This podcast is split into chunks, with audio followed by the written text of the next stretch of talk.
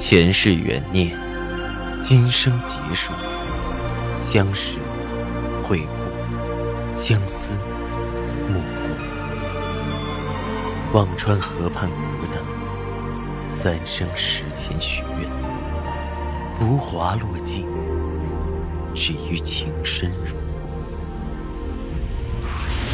欢迎收听由喜马拉雅出品的《情似故人来》，作者。文安初心忆故人，蒋波，魅影，明月照经纶，莫千林。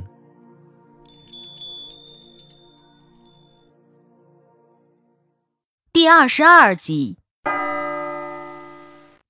六点多的时候，突然手机响起，赵雨静的电话，声音低沉：“你在哪儿？”“我在家。”我的声音努力平静，我也不是二十四小时的候车室。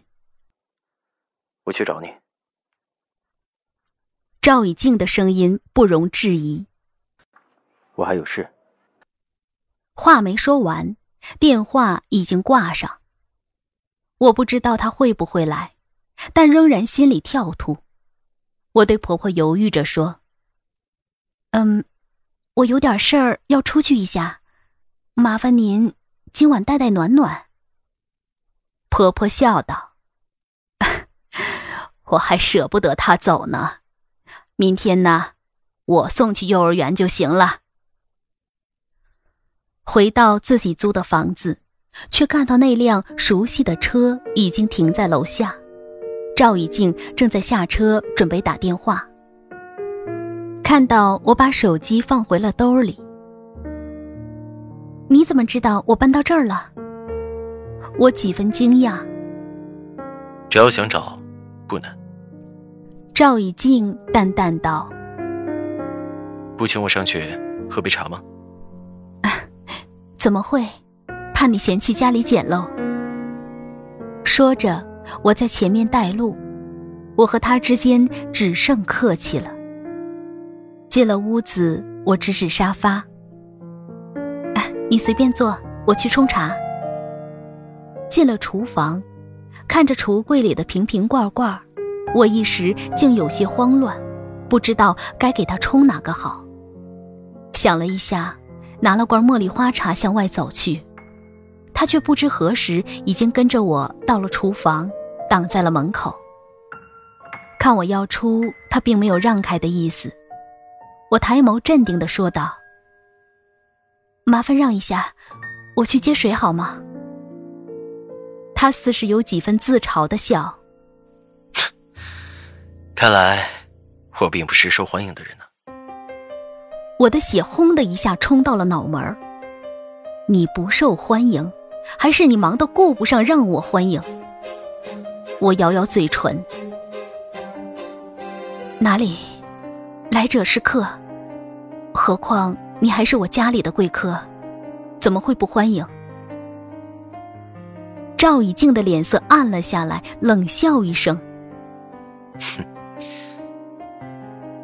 你这个样子，真的让人很恼火。”看着我顿了顿：“你刚才做什么去了？”我去婆婆那里了，晚上做了鸡蛋饼。我的声音没什么起伏。心里却激荡纠缠，我恼火，我又没有排队安排见面，有什么恼火？赵一静听到我的回答，冷笑一声：“哼，看来我又没搞清楚状况，白替人担忧了。”转身就走，看着他离去的身影，我的心慌乱成一片，口不择言道：“要是走了，就别再来。”我不想每天排队等着见你。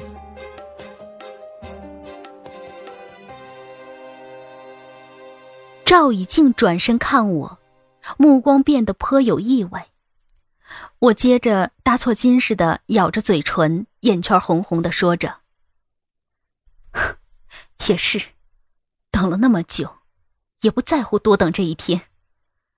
有那么多重要的人都排着队等着你。”我的话没说完，已经被赵以静一把揽进了怀里。他的双手揉上我的背，声音几分动情的低沉：“你知不知道我等了你多久？”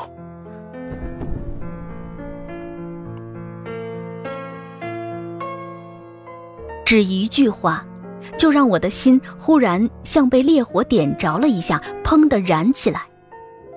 这把火烧得我意识全无，只知道顺承着他狂风暴雨的侵袭。他的吻急促地从额上滑下，缠上我的舌，身上烟草的味道几乎是迷醉的蛊毒，让我在他的吻里一点点地陷下去。那一刻。我没有力气，没有心情去想任何事，只想着在这个男人的怀抱里找一份安宁，让我的身不再彷徨孤独，我的心不再无枝可依。我在他的怀里柔柔的化开，有种想落泪的冲动。不知道多久的悲哀，在那一刻羽化成快乐。我抬眸看他，清冷轮廓里有一丝温柔。我在他深不见底的眸子里看到了两个小小的我，我化了进去。他紧紧抱着我，低声道：“青瑶，我想你。”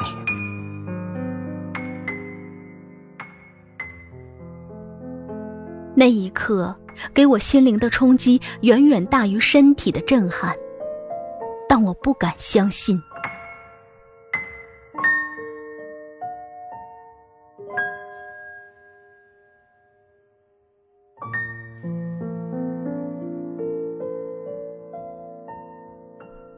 当激烈归于平静后，我缩在他怀里，忍不住问着：“还回南京去吗？”“不走了。”他揽着我。那边有些新问题，董事长暂时不动，我还在北京。我的心忽然如绽开的春风，不禁嘴角上扬起来。他的手细细扶着我的发丝，滑到胳膊，抬起我的手。摩挲着手背上那个已经淡化的斑痕，低声问着：“发生了那么些事，你怎么不找我？”他的话把我拉回了现实。找他？怎么找？他又算什么？我没有回答，只是疯狂的又攀上他，吻着他。他轻轻扯着我的头发，有丝不快。你拿我当什么？我凄然的看着他，我一个离了婚的女人，能拿你当什么？你想做什么？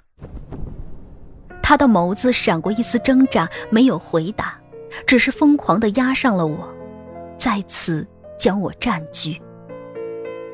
我和他除了这种关系，又能是什么关系？别说他已经给了姚青莲承诺试试，就算没有，他也不会给我任何许诺。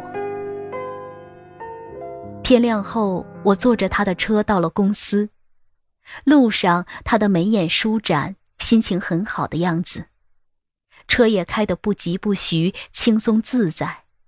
我不由问他：“那个马来的叶先生真的要告啊？”你别管了。他唇际扬起。会有办法。我的心才放松些。赵以静再回北京，把机构重新进行了调整。陈副总调回了总部直隶的另一个江苏的分公司，职位虽然没动，但是公司的规制小多了。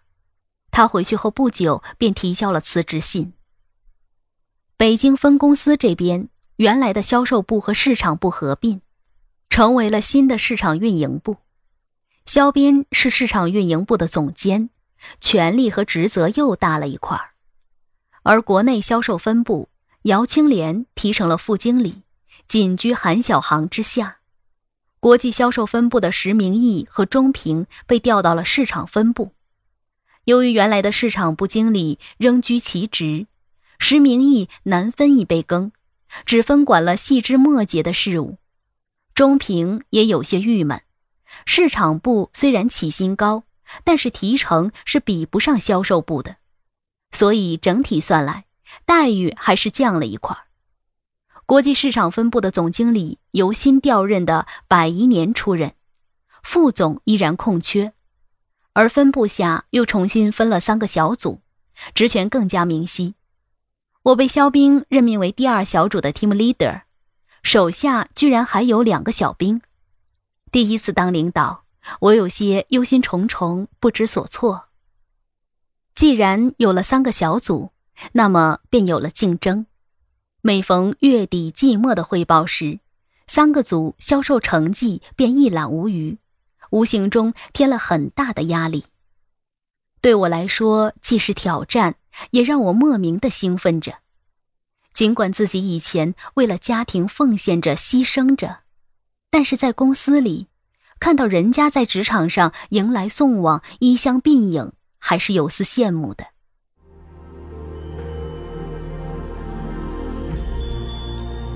您正在收听的是喜马拉雅出品的长篇穿越小说《情似故人来》。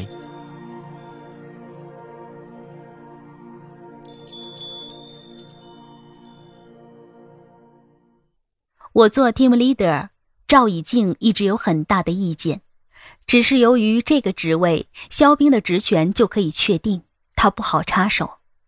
但我这组报上去的签字，他基本都压着不放。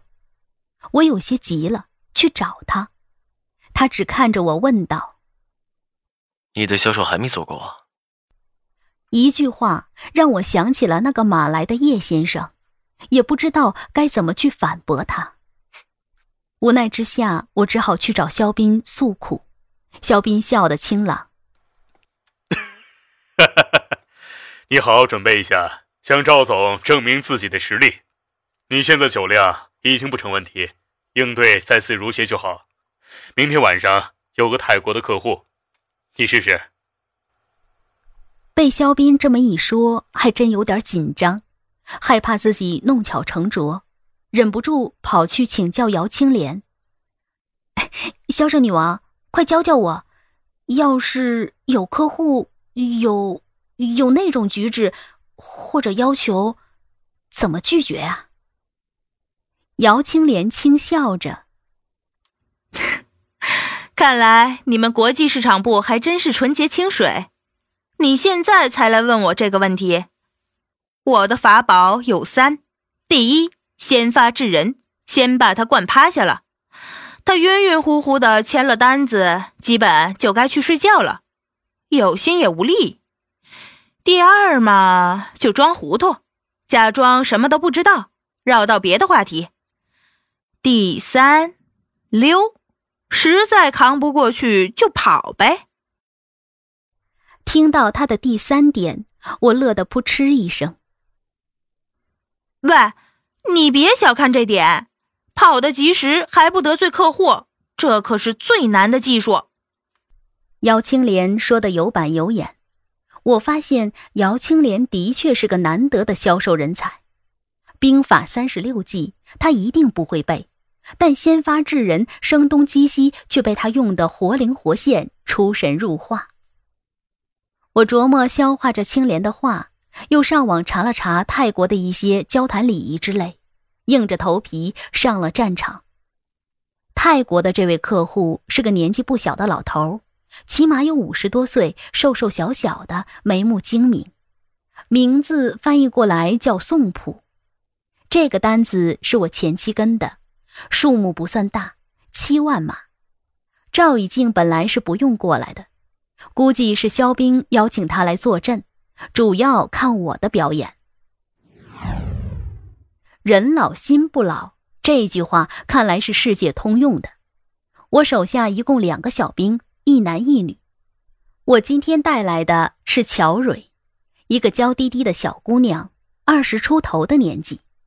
宋普一看到乔蕊，就两眼放光，不住的问东问西。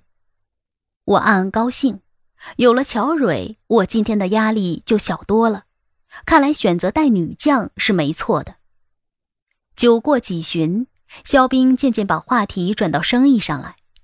聊起了这几年的丝绸出口形势。宋普老奸巨猾，现在大陆的丝绸在泰国不好做，质量下降特别明显，深色丝绸褪色，居定仪打板不出行现象特别多。肖斌没有开口，转而看向我，我明白他的意思，忙倒了一杯酒敬着宋普。这个您不必担心，我们公司最大的优势就是染色，采用的是加固漂染等离子技术。绝对不会褪色。至于打板出行，您就更放心好了。防皱顺垂的技术是我们正在做的专利项目呢。我的声音没有青莲那么娇俏软糯，却平稳坚定，据说能给人一种靠谱的感觉。宋普的注意力转移到我这里，把酒喝了，笑问道：“哎，那具体是什么专利啊？”我还想继续说下去，肖斌在我身边低声说了四个字：“见好就收。”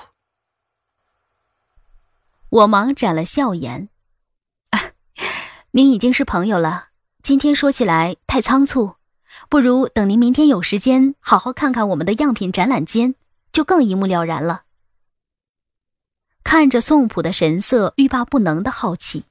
我暗暗叹服，肖冰这吊胃口的心理掐得正好。连赵以静的眼角都露出一个不易察觉的微笑。不过宋普的好奇这下除了对丝绸，也对我好奇起来，不停的和我交杯换盏。赵以静冷冷看着我，似乎要看我能撑到什么时候。销售这个职业很锻炼人，尤其是我的酒量，一日千里。和宋普的往来回合了不少，我依然很清醒。宋普眉梢眼角开始流露出醉意，揽着我的肩膀：“宋，你们中国女人很厉害，我要和你深入交流交流。”交流，交流你个头！要不是今天的观众太大牌，我很想用青莲那招溜，可是溜了就输了。我求助的看着赵以静和肖斌，赵以静正在紧盯着宋普的那只手，肖斌给了我个眼色，指了下自己，我顿时醒悟。我将宋普的手不露声色的放下去，笑道：“能与您交流啊，自然是我的荣幸。但是像您这个级别的，是我们公司的贵客，我只是前期的抛砖引玉，还得我们肖总监才够资格和您深入交流呢。”我和您交流，岂不是鱼目冲珠？我不知道翻译是怎么解释“鱼目冲珠”的，但宋普听了之后哈哈一笑，狡猾的宋，也不再纠缠，转和肖冰聊了起来。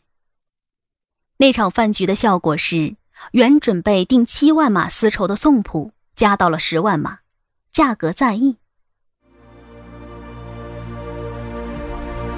听众朋友，您刚刚收听到的是喜马拉雅出品的长篇穿越小说《情似故人来》，作者文安初心忆故人，播讲魅影，明月照经纶，莫亲临。更多精彩有声书，尽在喜马拉雅。